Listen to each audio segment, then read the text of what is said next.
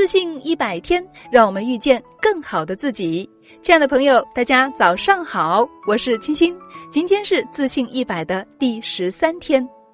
有效的时间管理可以让我们事半功倍，可以让我们比别人多活出半辈子来。今天给大家分享一些时间管理的小诀窍。第一，学会列清单，准备一个自己喜欢的本子，将要做的每一件事情都写下来。这样做能够让你随时都明确自己手头的任务，不要轻信自己可以用脑子把每件事情都记好，而当你看到自己长长的待做事项时，也会产生紧迫感。第二，遵循二零八零定律，生活中肯定会有一些突发困扰和迫不及待需要解决的问题。如果你发现天天都在处理这些事情，那表示你的时间管理并不理想。成功者花最多时间在做最重要而不是最紧急的事情上，然而一般人都是在做紧急但不重要的事情。第三，安排不被干扰的时间，每天至少要有半小时到一小时不被干扰的时间。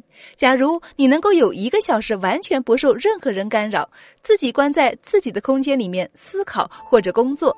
这一个小时可以抵过你一天的工作效率，甚至有时候这一个小时比你三天工作的效率还要好。第四，严格规定完成期限。